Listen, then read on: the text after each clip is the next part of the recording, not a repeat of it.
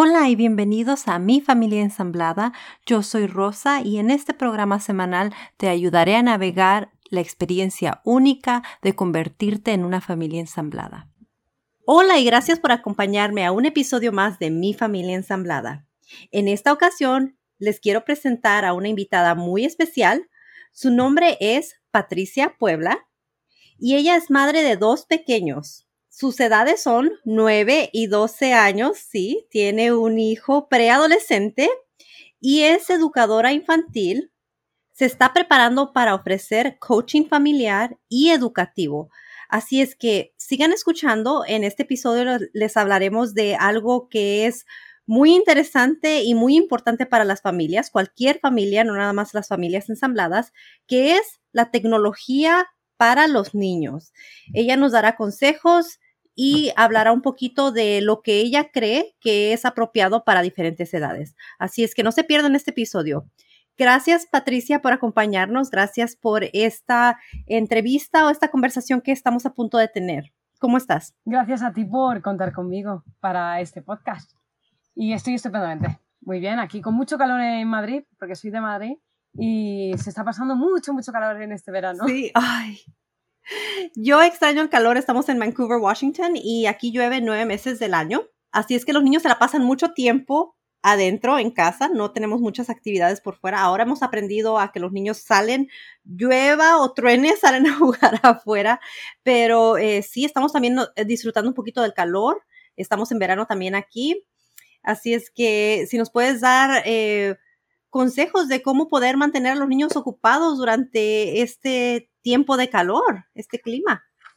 Claro, es que, eh, pues mira, lo primero, si nosotros no trabajamos, porque si trabajamos es un poquito más complicado, pero si nosotros no trabajamos, el intentar hacer actividades en casa, eh, juegos, eh, manualidades, leer, escuchar música, hacer deporte, hay miles de cosas que podemos hacer con ellos, pero también cosas que, que se hacen en casa, como cocinar, como doblar la ropa, como barrer. Todas esas cosas nos pueden eh, ayudar en, las tareas de casa, nos vienen muy bien a nosotros. y claro, y eh, ellos están entretenidos. Y sobre todo los más pequeñitos, porque a los mayores les cuesta un poquillo más, son un poco más, más pesados para eso. Pero a los pequeños les encanta ayudarnos a, a, las cosas de la casa. Pero es eso, hacer, pues eso, vamos a cocinar. Y es momento de hacer la comida, de hacer la cena y que entren con nosotros a la cocina que mientras que hacemos unas cosas y otras, mm, pasa el tiempo bastante... Puedes tirarte media hora, una hora en la cocina. Y, y, los juegos de mesa también. Eh, podemos, eh, hay miles de juegos de mesa que en mi, en mi cuenta de Instagram los podéis ver, que tengo unos cuantos y que iré publicando más. Los juegos de mesa les entretienen un montón y además eh, une mucho a, los niños, tanto a los mayores como a los pequeños, sobre todo si tenéis niños muy pequeñitos y luego niños muy mayores. Entonces hay juegos para jugar todos juntos y nos ayuda a entretener a todos juntos. Perfecto, sí. Eh, fíjate que a nosotros también nos gusta cocinar juntos. Em, tenemos una cocina bastante pequeña y como saben, tenemos siete hijos, así es que tenemos que tomarnos turnos. No podemos cocinar todos juntos en la cocina. Pero eh, sí, tienes razón, las, las tareas del día a día son importantes incluir a los niños también, no nada más para que aprendan y ayuden, eh, pero son cosas que nos unen como familia y ven e, el trabajo que uno hace para poder proveer para ellos. Así es que sí, es cierto. mi consejo también como madre es tener paciencia porque las primeras veces no van a saber hacerlo. Claro, es que eso es algo en lo que, sobre todo, pecamos mucho las, las mamis. Que en cuanto vemos que lo hacen mal, no, no, déjalo, déjalo que lo hago yo. No, les vamos enseñando poquito a poco.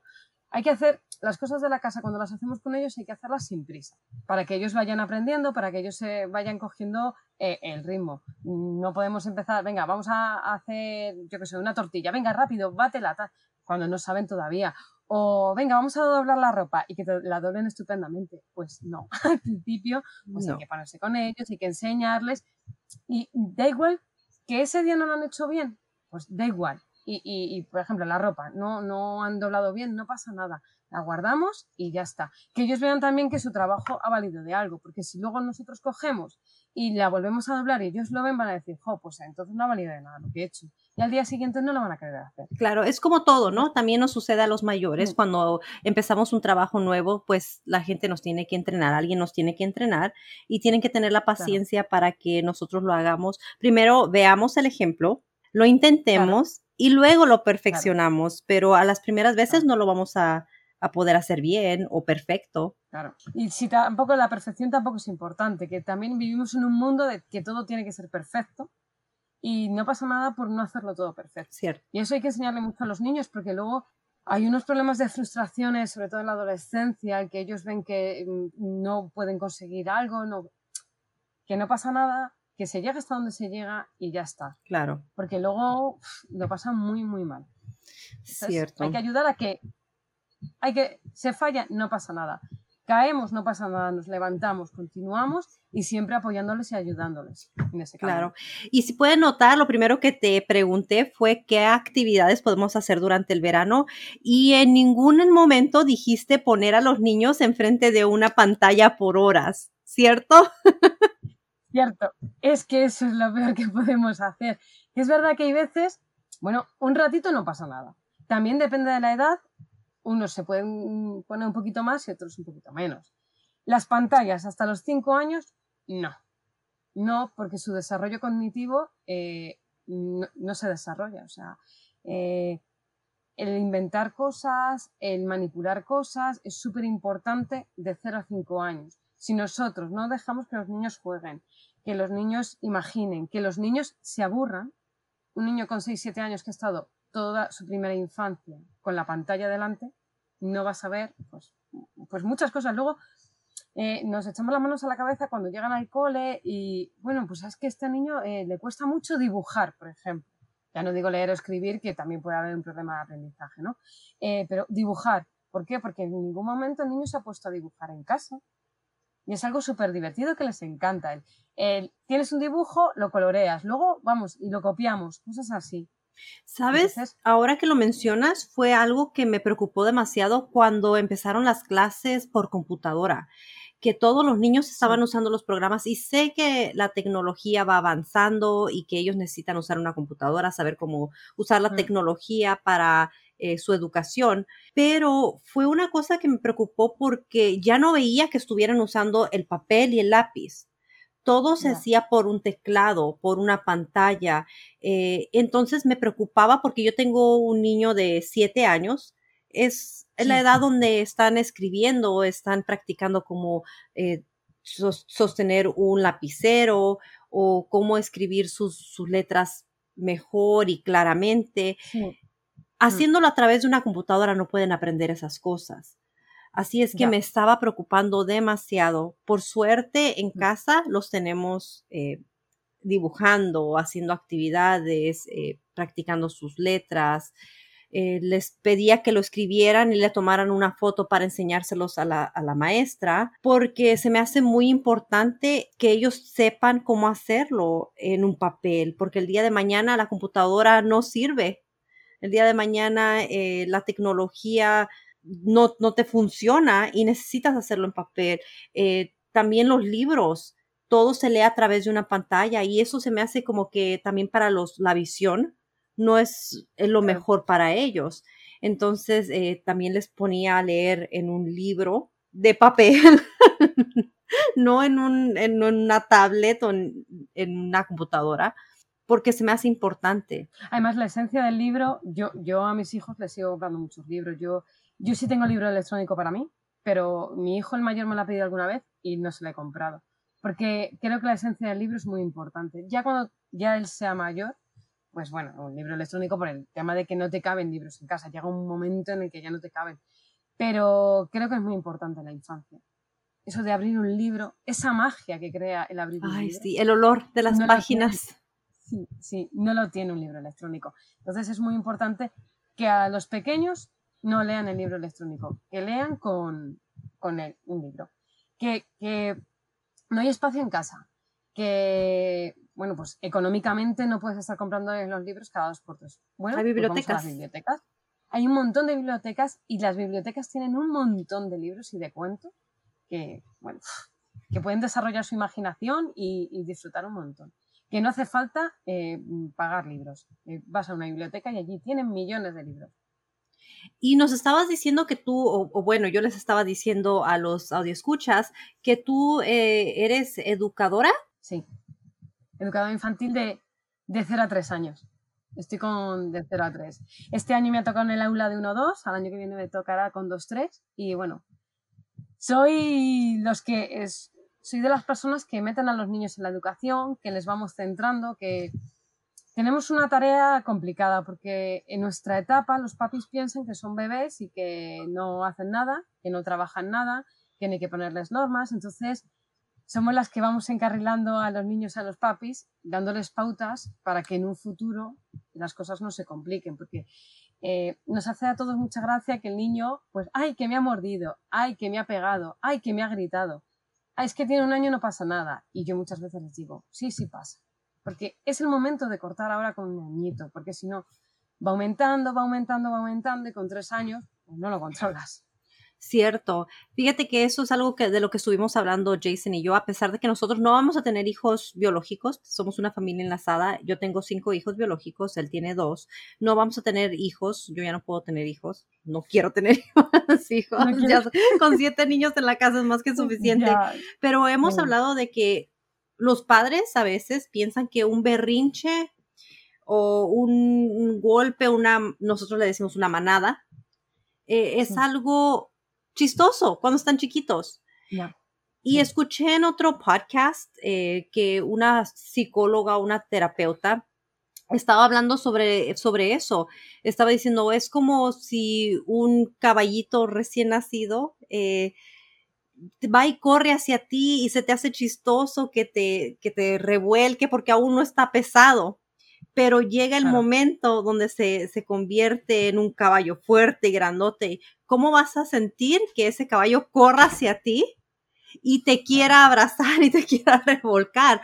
Obviamente ya no va a ser algo chistoso, porque va a ser algo que te está dañando, que te va a hacer daño físico. Igual los niños. Sí, sí, sí, totalmente, totalmente. Sea, no nos damos cuenta que hay que poner límites desde casi que nacen. O sea, los límites se ponen con eh, eh, con las eh, tomas, porque también hay un problema.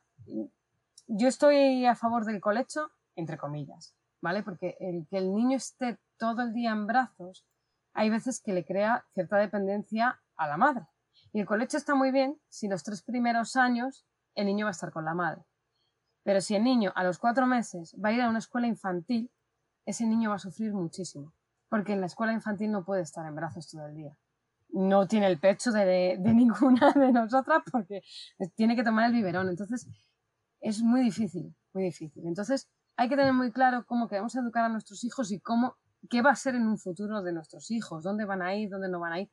Si las mamis van a estar en casa, es perfecto ciertas enseñanzas, eh, ciertos aprendizajes, ciertas educaciones. Pero si no, hay que adaptarle a unas rutinas, a unas pautas, porque en la escuela, pues hay ciertas cosas que no se pueden hacer. Y los niños sufren muchísimo, lo pasan fatal los pobrecitos niños. Sí, pobrecitos. Y ves muy comúnmente que los niños pequeños de dos, tres años ya tengan un aparato enfrente de ellos. Sí. Mira, yo tengo una alumna ahora mismo que nosotros en, el aula tenemos una tablet porque la agenda es por tablet. En vez de agenda escrita, eh, les mandamos todas las cosas a los papis por, por tablet. yo tengo la tablet y ahí yo también les pongo la música directamente. Pero les pongo la música con YouTube, pero sin ver la imagen. Yo la subo a la estantería y ella intenta trepar la estantería para ver la imagen. Y le digo, ¿te quieres ir a jugar con los amigos, cariño? Porque está obsesionada con ver, a ver, ¿qué está saliendo? ¿Qué está saliendo? Cuando hay miles de juguetes por el suelo, para disfrutar. Eso es lo que a mí me preocupa de las pantallas, que un niño pequeño prefiere una pantalla a, estar jugando con sus amigos, a estar jugando con pelotas, con cacharritos, con muñecos, y eso es un problema. Y para los jóvenes también. Bueno, ya los niños ya no quieren jugar afuera, no quieren ir a, verse con los amigos. De hecho, tengo un adolescente de 15 años y en Estados Unidos ya puede tener su licencia para conducir un automóvil. No tiene ningún interés de ir a manejar. No tienen ningún interés de aprender, no tienen ningún interés de tocar un carro.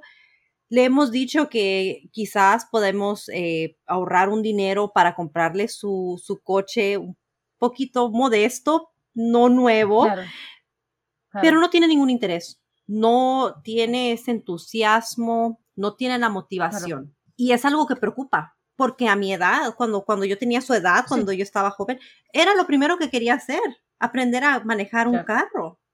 O sea que ni eso quieren hacer ya porque quieren estar pegados en su teléfono todo el día y ven que pueden ver a sus amigos a través de la pantalla.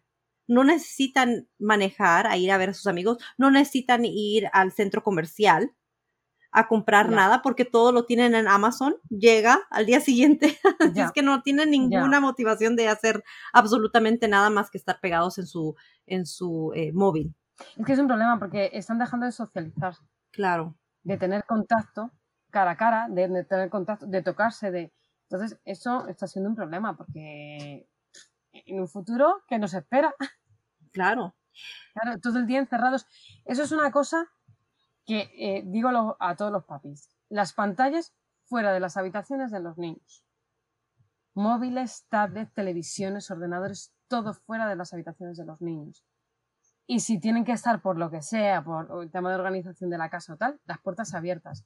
Que tengan contacto con nosotros, que tú pases por la puerta y le digas, ¿qué tal mi niño? Y él, te diga, bien. O sea, que tengan contacto, no que se encierren en la habitación, se aíslen de todos nosotros, porque ahí empieza el problema.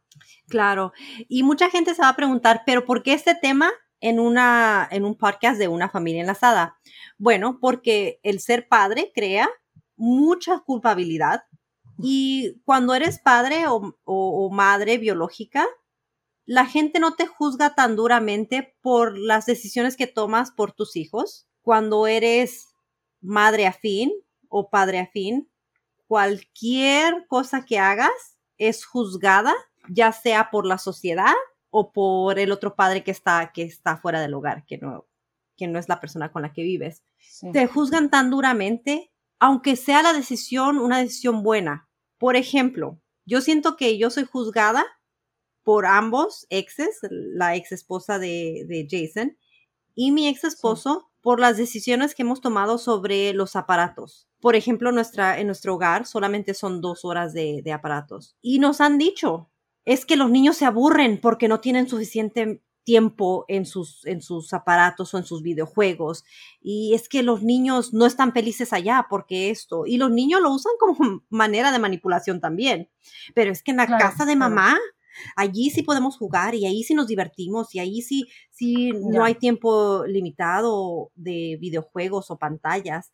Y en la casa de papá, allá jugamos todo el fin de semana y nos divertimos tanto y cargamos esa culpabilidad como madre afín o, como Jason de padre afín y, y, nos cuestionamos, ¿estamos haciendo las cosas bien o las estamos haciendo mal? Porque los otros padres nos están culpando y la sociedad nos ve como que somos alguien súper estrictos y fatal. Eh, pero escucharlo de una persona, de una profesional como tú, me da la seguridad y tranquilidad de que estamos haciendo las cosas bien. ¿Tú qué opinas sobre lo que hacemos de dos horas al día en sus aparatos, en sus pantallas? Pues también depende de la edad, de la edad que tenga, de la edad que tenga cada uno, ¿vale? Porque de cinco, entre 5 o 7 años es recomendable solo media hora, ¿vale? A partir de los 7 hasta los 12 más o menos, una horita. Y ya, pues eso, a partir de 12, 15 años, hora y media, ya a partir de 15 para arriba, pues ya dos horitas. Pero metiendo pantallas, metiendo, porque claro, se aumenta por la edad, ¿por qué? Porque tienen más dispositivos. En esas dos horas tienen que controlar, por ejemplo, los de 15 años, móviles, eh, consolas, televisiones, etcétera, etcétera, etcétera. Porque claro, los de 5 o 7 años no tienen móvil, pero los de 15 años o los de 12 sí. Entonces, es, por eso va aumentando también un poco lo de la edad, porque también tienen más dispositivos, también van entendiendo más las cosas, entonces, bueno, se les deja un poquito más, ¿vale? Pero es más o menos eh, en eh, los límites que yo, yo pondría. Es verdad que, bueno, claro, vosotros con todos los que sois tan bien, pues bueno, a lo mejor podéis sí, las dos horas para los mayores está bien. A lo mejor para los más chiquititos ponerles una hora, ¿vale? Y entretenerles con otras cosas mientras están los hermanos con otras cositas. También hacerles entender que tienen mucha, o sea, son más responsables los mayores, al ser más mayores pues pueden estar más tiempo, todas esas cosas. También cargarles de más cosas que hacer en casa a los mayores para que los pequeños se den cuenta de, ah, claro, él hace más cosas en casa y por eso, por eso le dejan más tiempo. También hay, se les puede poner premios de vez en cuando, ¿no? El decir, venga, eh, hoy me has ayudado un montón en casa, hoy hemos ido al supermercado y habéis venido, me habéis ayudado un montón, yo no he traído nada, tal, no sé qué. Pues venga, os voy a dejar un poquito más. Y esas cosas también, sobre todo en vacaciones, porque, porque bueno, es verdad que son muchas horas. Y una cosa que yo también digo, que hay veces que dicen, no, es que no tengo tiempo para hacer actividades con mis hijos, no tengo tiempo en vacaciones porque, claro, yo estoy trabajando, pero tenemos que pensar que cuando tienen cole, ¿vale? Ellos están ocho horas en el cole, pero luego tienen deberes, actividades extraescolares y miles de cosas más que en vacaciones no tenemos. Pues entonces, ese ratito de deberes que teníamos y de actividades extraescolares, pues lo vamos a dedicar a jugar con ellos, porque no les tenemos, no tenemos que ayudarles en los deberes, no tenemos que llevarles a las actividades, entonces ese ratito, el, el compartirlo con ellos haciendo una actividad.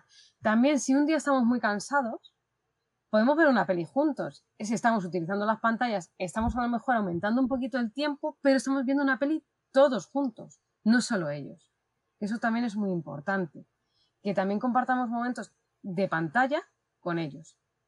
Eh, los mayores que ya se meten en, ya tienen sus redes sociales y sus cosas. Intentar saber cuáles son sus influencers, qué vídeos ven, porque por ejemplo, no sé si allí os habéis enterado del lío que hubo con un chico que se llama Nainda Rechi, que es un youtuber y tiktoker súper conocido. Bueno, pues hizo unas... Mm, ¿Publicaciones? Hizo unos comentarios. No, unos comentarios muy brutales. ¿Es el que habló de los preservativos? Sí. Mm, sí, Y es, es, el más conocido. Es el más conocido, el que más eh, seguidores tiene entonces yo inmediatamente, porque mi hijo me había hablado alguna vez de él y había, en cuanto lo vi, fui a hablar con mi hijo y dije, ¿has visto lo que ha pasado? Sí. Y digo, ¿y qué te parece? Entonces me senté, hablé con él. Entonces es muy importante que sepamos a quiénes siguen. Por si pasan estas cosas, nosotros inmediatamente poder tomar medidas. Porque claro, si nosotros no sabemos que nuestro hijo sigue a este personaje, pues tú fíjate no le preguntamos, no tal, el, hacerles entender que mi hijo enseguida dijo, no, no, es que eso está fatal. Y digo, eso muy bien. Pero a lo mejor otro, otro chaval piensa que, ah, como tiene muchos seguidores y es muy guay, ah, pues sí se puede hacer.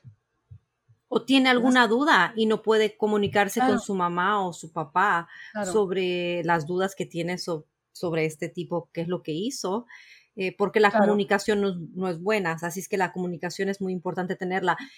Eh, y hablando de eso, para monitorear esas cosas necesitas la contraseña de, los teléfonos, si es que tienen contraseña. En mi opinión, los niños no tienen que tener contraseña en sus teléfonos o en sus aparatos móviles o, en ningún aparato.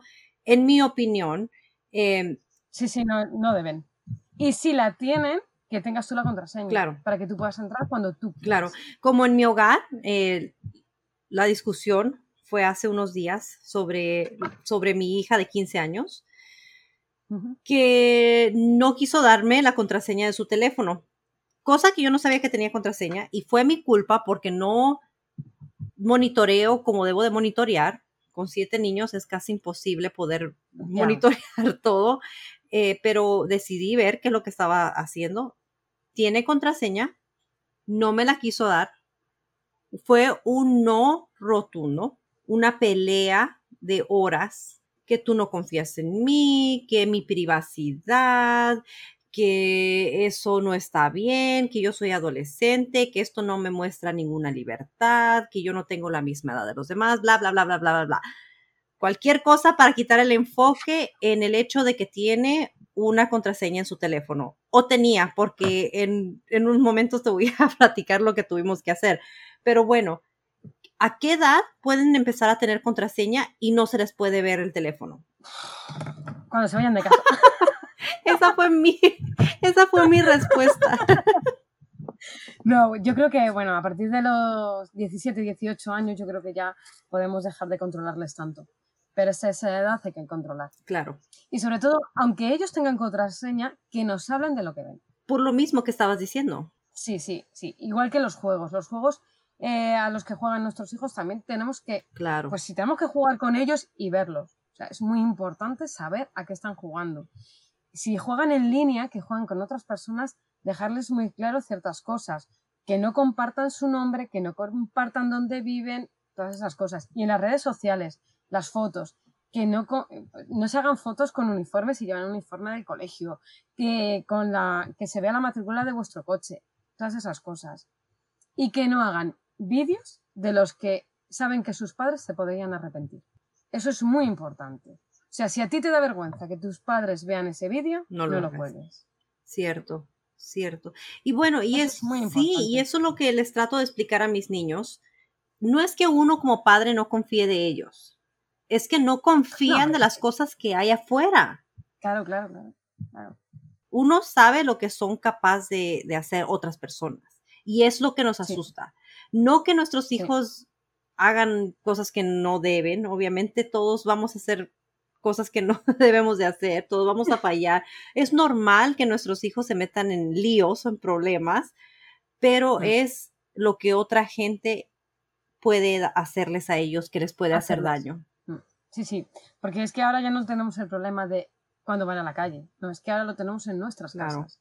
Ellos en cuanto encienden un, un ordenador, en cuanto encienden el móvil, no sabemos lo que puede pasar en Internet. Entonces hay que dejarle las cosas muy claras, que no se fíen de gente que no conocen, que bloqueen a toda aquella persona que no conocen y eso, que no compartan fotos privadas y todas esas cosas. Claro, claro. Y que si tienen algún problema, que inmediatamente vengan a nosotros y nos lo digan, porque luego también está la situación de que un compañero se meta con ellos por, por las redes sociales y les hagan ciberbullying, porque eso también pasa. Claro. Entonces, que inmediatamente tengan ese decir, voy a decírselo a mis padres para no- nosotros tomar medidas. Claro.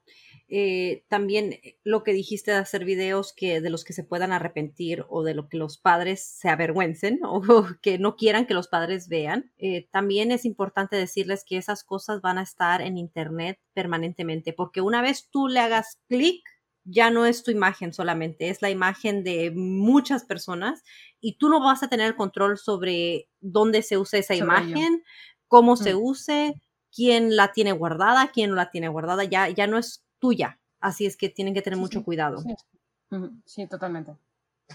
Hay que dejarles muy claro lo que hay ahí.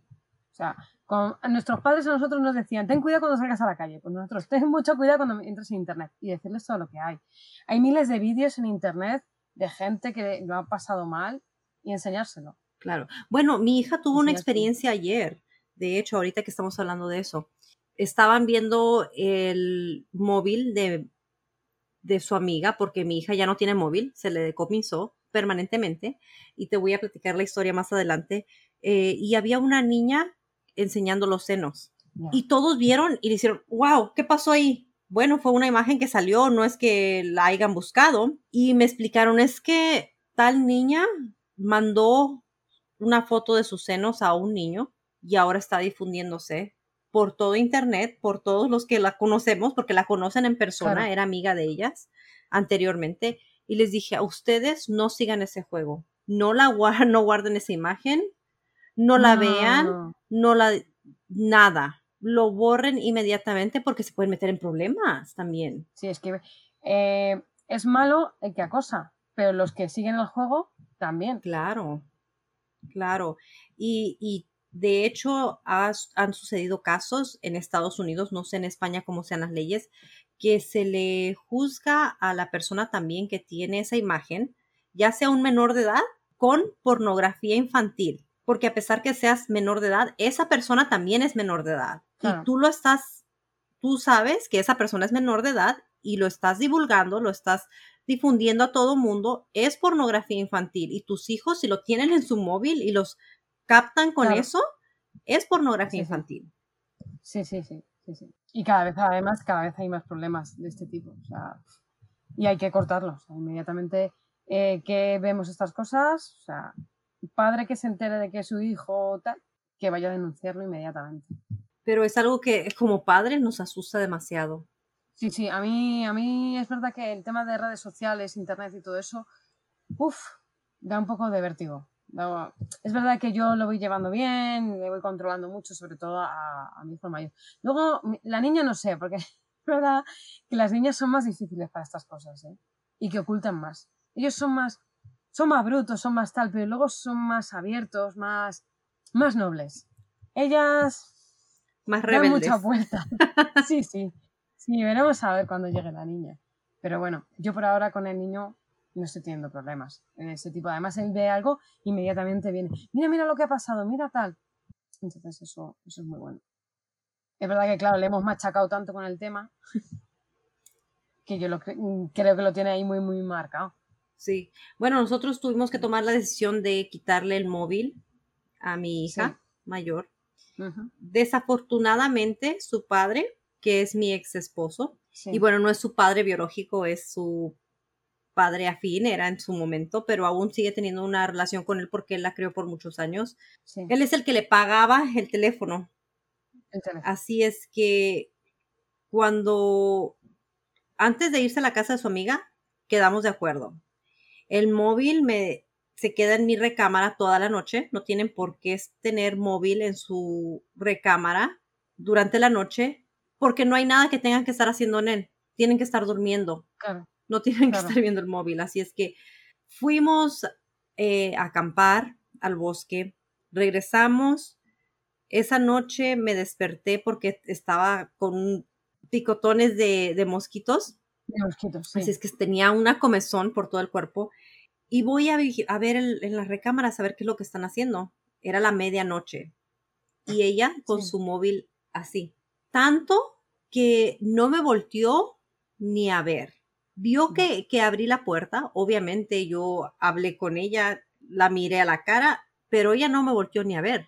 O sea que hubo hasta un descaro. Bueno, no hay problema, le dije, eh, necesito que apagues ese móvil y hablamos por la mañana. Hablé con ella en la mañana, le dije, las cosas no funcionan así, bueno, una pelea, no, la, como te digo, la, la privacidad, tú no confías en mí, bla, bla, bla, bla, bla, bueno, no hay problema me dijo, yo no me siento segura hablando contigo. Necesito que Jason esté aquí, porque él es el que te controla, porque tú eres muy enojona. bueno, le dije, está bien, no hay problema, vete a tu recámara. Cuando llegue Jason del trabajo, hablamos. Muy bien, se fue, llegó Jason, y ya para ese entonces Jason y yo ya nos habíamos comunicado, porque tenemos límites, obviamente. Y él me dijo, ¿qué es lo que tú quieres que suceda? Bueno, yo quiero eh, la contraseña de ese celular y quiero que ese celular se quede conmigo en la noche. Se le dijo, se le, se le advirtió, le dimos la opción, porque sabemos que tú como educadora eh, infantil sabes que todos nacemos con esa necesidad de tener algún control, tener poder sobre uno mismo. Así es que le di, la, le di la opción, mira, me das la contraseña y te puedes quedar con el móvil durante el día, porque sé que es tu manera de comunicarte. Pero durante la noche el móvil se viene a mi recámara y yo lo guardo para, que tú no lo veas, para asegurarme que tú no lo veas. O no me das la contraseña, pero solamente usas el móvil durante las dos horas que te damos de, de aparatos, como todos los demás. Me dijo, pues tú ya sabes cuál va a ser mi respuesta. ¿Cuál es tu respuesta? Te doy la contraseña y te lo quedas toda la noche. Muy bien, me escribió la contraseña en un papel, lo intenté en su teléfono. Muy bien, llegamos al acuerdo. Me preguntó, ¿puedo ir a la casa de mi amiga? Claro, ve a la casa de tu amiga, fue a la casa de su amiga, regresó a las 8 de la noche, que es la hora que le damos para que regrese a casa. Y cuando regresó le dije, bueno, necesito tu, tu celular, tu móvil. Me volteó a ver y me dijo, no te lo voy a dar. Bueno, ¿y el acuerdo que tuvimos? ¿Qué pasó? No, pues solo para informarte que tú no eres la que pagas este celular. Así es que tú no tienes ah. ningún derecho. Ay, sentía yo, pero que me hervía la sangre. Ya, te tocó respirar bien hondo, bien hondo. Y se me hace gracioso en este momento, pero en ese momento yo estaba que no podía con el coraje que sentía. Bueno, le hablé a Jason, le dije, necesito que, vengas a la recámara porque ahora sí voy a necesitar que me controles, como dijo ella. Y em, le pidió él también, bien, necesito que nos des el celular. Bueno, la niña dijo que no, ¿qué vas a hacer? El celular no es tuyo, no lo pagas tú, lo paga mi papá. Así es que, como siempre, la malvada es la mamá, por los límites. Le hablo al papá y le digo, ¿sabes qué? Necesito que como tú eres el que pagas el teléfono, le digas a la niña que me lo necesita entregar. ¿Qué es lo que me dice? No. No. Bueno, le dije, bueno, como ese celular no es mío, y me tomó, para serte honesta, no tomé esa decisión en ese mismo instante, le dejé el celular durante la noche. En la mañana la desperté como a las 7 de la mañana y le dije, eh, el celular tiene que estar fuera de esta casa. Como yo no soy la que lo pago, no lo quiero aquí. Claro. Eh, le escribí al papá, ¿dónde te puedo entregar el celular? Porque no lo quiero en mi casa. ¿Tú lo pagas? Tú hazte responsable cuando esté contigo y tú puedes hacerte cargo del celular. Mientras esté en esta casa, no quiero el celular. Dijo, voy por él en este momento. Le, le, dije, agarra tu celular, yo no lo voy a tomar, ni siquiera lo voy a tocar, porque le preocupa tanto que toque ese celular. Entrégaselo a tu papá. Bueno, salió la niña con su celular, se lo dio a su papá, ya se quedó sin celular. Ni modo. Esa fue su decisión de ella. Claro. Sí, sí. Pero, ¿tú qué opinas sobre eso? No, no, que hiciste muy bien ella no cumple con el trato que habéis hecho, se acabó, ya no hay más. Ya no hay más móvil, se acabó. Es, el que, yo de lo que te hablaba antes, de los límites, o sea, si tú te saltas, encima que llegáis a un acuerdo, que, porque tú al principio podías haber dicho, se acabó el móvil y se acabó el móvil. Hablas con ella, llegáis a un acuerdo y encima se lo salta, pues se acabó. Claro. No podemos dejar, claro, eh, no podemos dejar que nos vayan saltando, no tú encima te sentaste, hablaste con ella, que hiciste súper bien, porque es muy importante, sobre todo con los adolescentes, sentar y hablar con ellos, y que ellos vean que, su opinión nos, nos, nos importa. Pero si luego ella se salta todo, pues se acabó. Sí. Y ese fue el berrinche que hizo ella. Pero tenemos niños más pequeños. Cuando les dimos la, noticia de que lo, porque antes Jason y yo los dejábamos jugar por horas, porque no teníamos control sobre los, o, acceso, diría yo, no, no, me gusta usar la palabra control, porque no siento que necesito controlar nada, es tener el acceso a los aparatos, no teníamos el acceso, eh, él y yo estábamos trabajando tiempo completo fuera del hogar, así es que no teníamos la oportunidad de monitorear lo que estaban haciendo o cuántas horas lo usaban. Y la manera fácil de mantenerlos tranquilos mientras no estábamos nosotros era dándoles las pantallas. Cuando les dimos la noticia de que el tiempo se les iba a cortar, de que íbamos a empezar a monitorear lo que estaban viendo, de que íbamos a empezar a tener acceso y poner límites, eh, yo ya no estaba trabajando, decidimos que me iba a quedar en casa por lo de la pandemia y porque es necesario que un adulto esté en casa para, es, para monitorear, para poder tomar cargo de lo que estamos hablando en estos momentos. Sí, para controlar, claro que sí, que sí, que sí, para controlar, porque son muchos niños, entonces es verdad que si no... Entonces cuando hablamos sobre el tema, ay Dios mío, como si fueran drogadictos. Mm. ¿Cómo podemos hacerle? Porque en realidad yo me sentía perdida y no sabía qué hacer mi niña lloraba como si fuera, como si fuera una drogadicta pidiendo que se le dejara ver la pantalla dos minutos. Mamá, déjame verlo dos minutos. Mira, eh, yo hago lo que tú quieras. Yo limpio mañana. Yo hago lo que tú quieras. Pero dos minutos. Quiero ver si se está descargando mi juego. Por favor, me decía. Por favor, dos minutos nada más. Y temblaba y se ponía a llorar y como si fuera un, drogadicto. Eh, ¿qué, se puede hacer en ese caso? Porque yo me sentía perdida. Claro, en ese caso es cuando más hay que cortar. Cuando vemos que ahí hay un problema, porque el que tengan esa dependencia es cuando más hay que cortar. Y dándoles mucho cariño. O sea, en ese momento que tiene ese llanto, ese nerviosismo, te sientas con ellos, les abrazas y les dices, yo te entiendo cariño, te gusta mucho, lo pasas muy bien con ello, pero hay muchísimas otras cosas que podemos hacer juntos, que tú puedes hacer, eh, mm, podemos encontrar cosas que te gusten, otros hobbies aparte de las pantallas.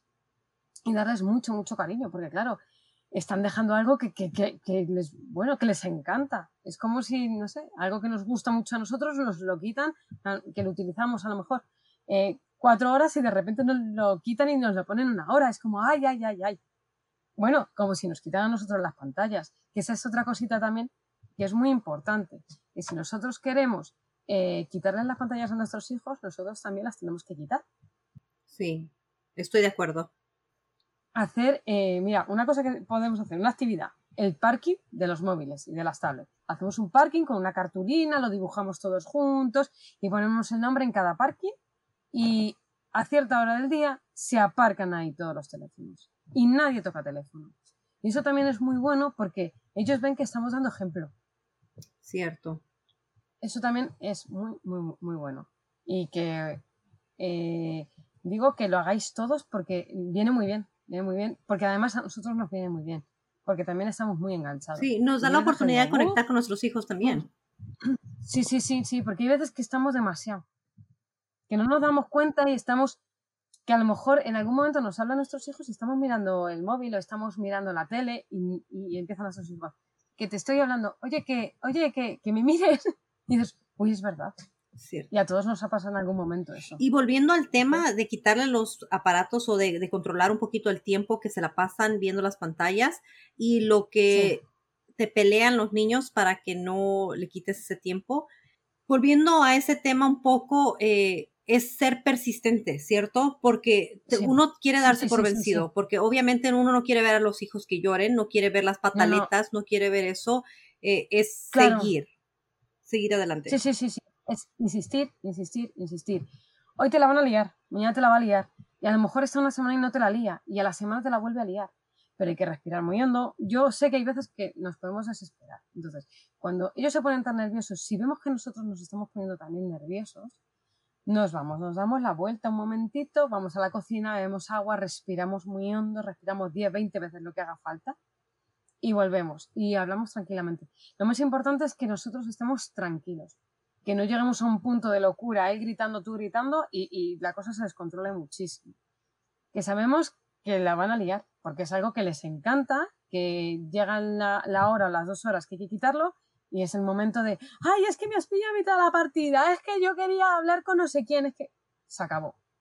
Se acabó y se acabó. firmes. Y nos la van a liar. Claro, y nos la van a liar porque lo sabemos, entonces, es decir, ya han pasado tus horas, se acabó que la lían mucho, pues eso, si nos ponemos nosotros muy nerviosos, te da la vuelta, respiras muy hondo para no, no liarla aún más, porque hay veces que si ellos pierden los nervios y nosotros también, se acabó. Porque ya no, no, no llegamos a, nada y al final muchas veces, al perder nosotros la paciencia, hay veces que cometemos el error de que nos han desesperado tanto y decimos, bueno, te dejo 10 minutos más. Esto iba. Porque estamos, estamos tan nerviosos que perdemos el control nosotros y al final ganan ellos. Porque ellos tienen muchísima paciencia. O sea, eh, los niños tienen una paciencia infinita. Oh, sí. Solo hay que ver a un niño de dos años que se dé una rabieta monumental y se puede tirar llorando una hora. y la hora entera llorando y estoy diciendo, pero ¿cómo puede tener tantas lágrimas y tanto grito? Porque tienen mucha paciencia hasta que lo consiguen. Entonces, son persistentes. Nosotros tenemos que... Sí, sí, nosotros tenemos que respirar muy hondo, e intentar eh, mantener la calma. Y salir del lugar, o sea, que sales de esa habitación. O, por ejemplo, que te la montan en el supermercado, que eso a todos nos pone muy nerviosos. Estás por la calle, la montan en el supermercado, en la calle, pues coja al niño y llévatele. Porque luego también es lo que hablamos. La sociedad también enseguida juzga. Mira ese padre, lo que está haciendo con el niño, pobrecito, como llora. Y tú dices, si tú supieras el rato que me está dando, Bueno, muchos padres sí lo saben, ¿cierto? me ha sucedido donde me ven y me dicen, lo siento mucho, no hay problema, no te preocupes, todos hemos pasado por eso. Y sí hay personas que te quedan viendo como, ay, ¿qué, qué tipo de madre eres? O, pero a uno que, que nos que le que, mira, y, y para mí un gran consejo que yo podría dar es no sé, no sé qué opines tú como profesional, pero es implementar consecuencias y dejarlas claras antes de que suceda. Por ejemplo, nosotros, si no me entregas el aparato a la hora que te estoy pidiendo, o si yo te lo estoy pidiendo y te estoy viendo y tú me, tú no me lo quieres dar y no me lo quieres dar, el tiempo que me pase rogándote que me lo des, te lo voy a quitar mañana.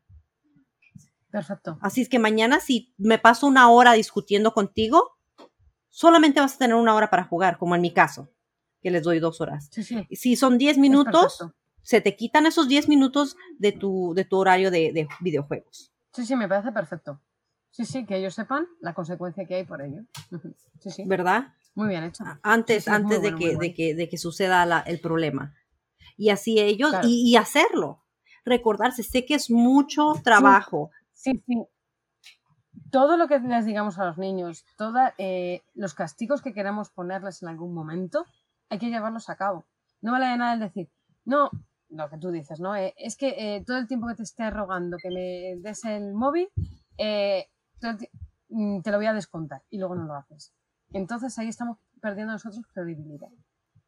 Sí. Perdemos todo, todo, todo. Ya no creen en ti, ya no tienen ese respeto, saben que no vas a hacer lo que dijiste, ya sea algo bueno o algo malo, los niños siempre lo recuerdan.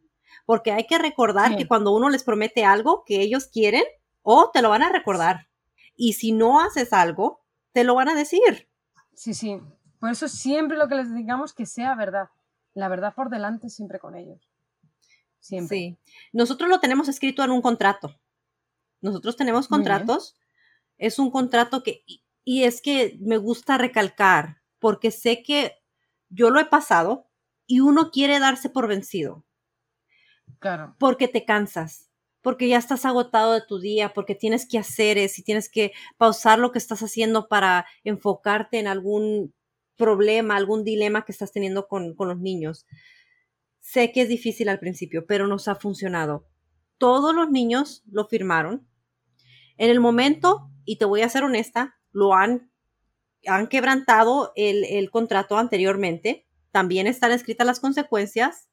Los llevo, porque lo tenemos en el refrigerador, los llevo a la persona que haya quebrado el, el trato, el contrato, y le digo, ¿puedes leer esta regla? Sí. Claro. ¿Puedes leer la consecuencia? Sí.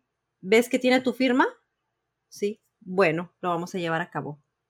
Porque si tú quieres que yo siga lo que yo te prometo o lo que yo te estoy diciendo, tú también tienes esa responsabilidad hacia mí.